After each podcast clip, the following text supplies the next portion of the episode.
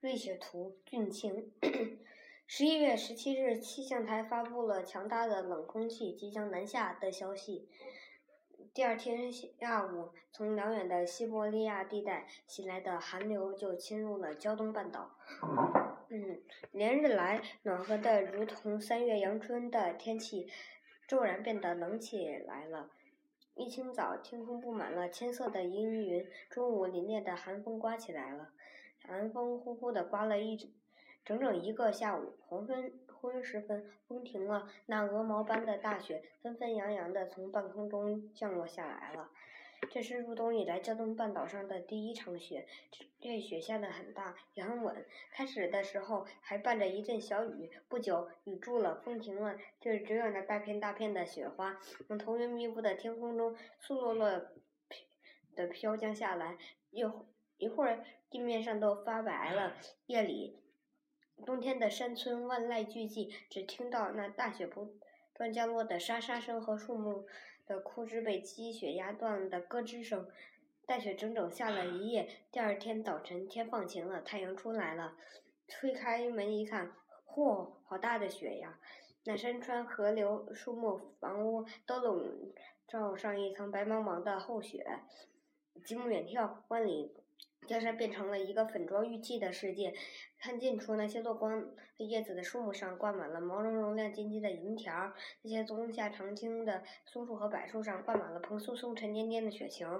一阵风吹来，树木轻轻地摇晃着，那美丽的银条和雪球簌簌落落地抖落下来，玉屑似的雪沫随风摇扬，在清晨的阳光下幻映出一道道五光十色的彩虹。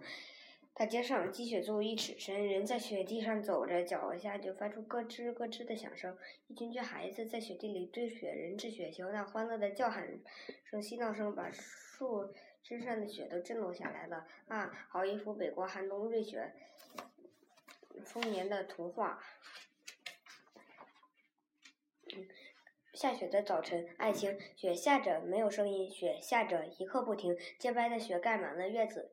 清白的水盖盖满了屋顶，嗯，整个世界多么静，多么静，嗯，看着雪花在飘飞，我想得很远很远，想起夏天的树林，树林里的早晨，到处都是露水，太阳刚刚上升，一个小孩赤着脚从晨光里走来，他的脸像一朵鲜花，他的嘴发出低低的歌声，他的手拿着一根竹竿，他扬起小小的头，那双发亮的眼睛。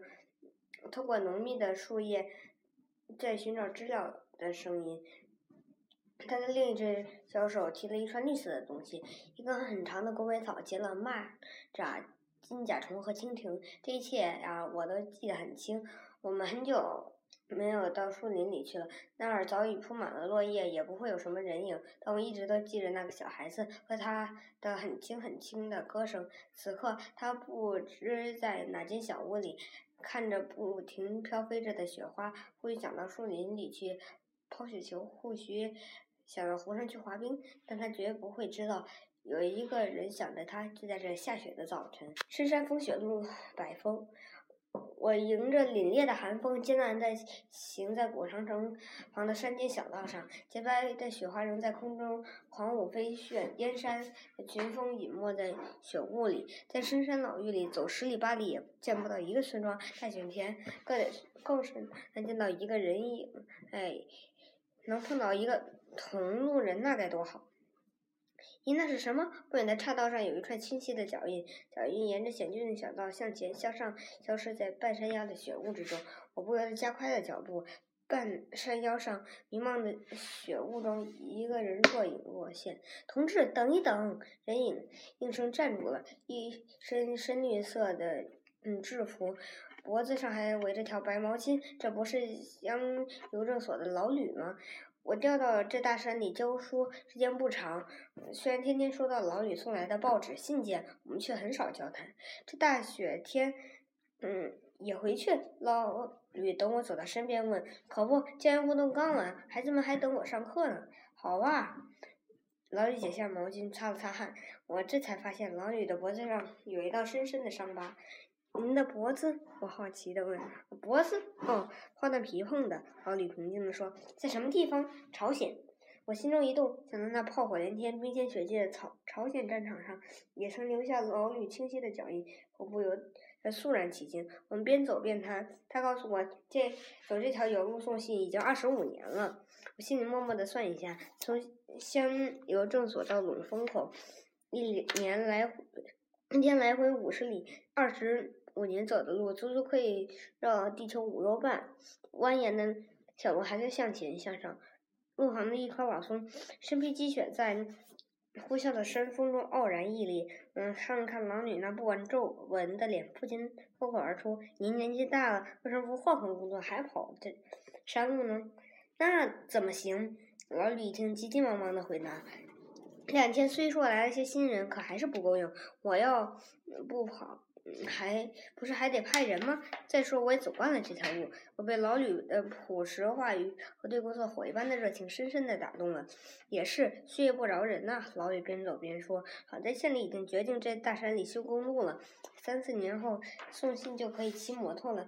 那时候，说话间到了分手的地方。老吕取出了报纸，说：“麻烦你给捎去吧，我要去冷风口，还有十来里路呢。”我接过报纸，紧紧地握着老吕的大手，深情地说：“路难走，您要小心。”哈哈笑着朝我摆摆手。于是，去冷风口的小路上又出现了一串清晰的脚印。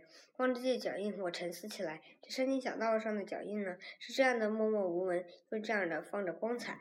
古往今来。嗯，不少文人墨客咏雪赞雪，但直到近代，人们开才开始用科学的方法研究雪。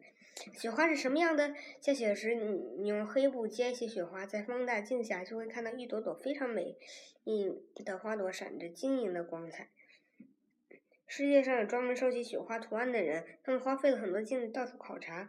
给雪花拍摄许多精美的照片，发现雪花图案至少有六千多种。可有人认为雪花的图案远不止六千种，他们甚至说根本没有模样完全相同的雪花。但不管怎么说，千姿百态的雪花却都是六角形的。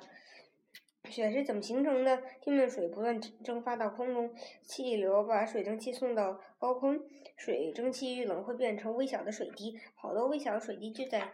一起形成了云，水滴越聚越大，身体越来越重。当空气拖不住时，它们就落下来，这就是雨。五个小雪水滴在更高的空中形成，会结成小冰晶。水中云中水汽凝结在冰晶上，就成了六角形的雪花。夏天空气温度高，在高空中的雪花飘下时，没到地面就变成了雨滴。中间气温低，雪花直接落在地上。雪花特别轻，单个雪花通常在。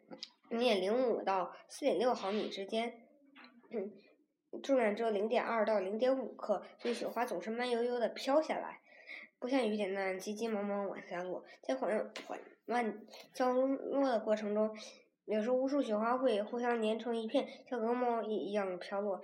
李白诗云：“燕山雪花大如席。”不知也有几万、几十万朵雪花才能连成一片席那么大呢。十月小雪满满天。来年必定是丰年，今冬麦盖三层被，明年枕着馒头睡。这些农业说明了下雨预兆着来年庄稼会丰收。冬天天气冷，土壤上的雪又轻又松，里面藏的空气就嗯像给庄稼盖了一层棉被。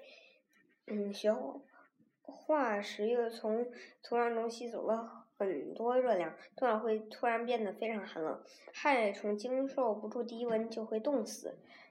嗯，另外雪中还含有氮的化合物，一升雪中氮化物可达七点五毫克。雪融化后，这些氮化物渗进土壤中，是庄稼最好的肥料。雪对庄稼有这么多好处，难怪说瑞雪兆丰年呢。雪本来的颜色是洁白的，然而在我国新疆天山脚下曾经下过一场黄雪，原来是雪中夹了 从附近沙漠卷过来的黄色尘埃。珠穆朗玛峰的冰川上还下过红色的雪，那是因为雪花中含有大量红枣。在欧洲的苏格兰，由于烟囱中冒出的煤灰，站在雪花上竟然下过一场黑雪。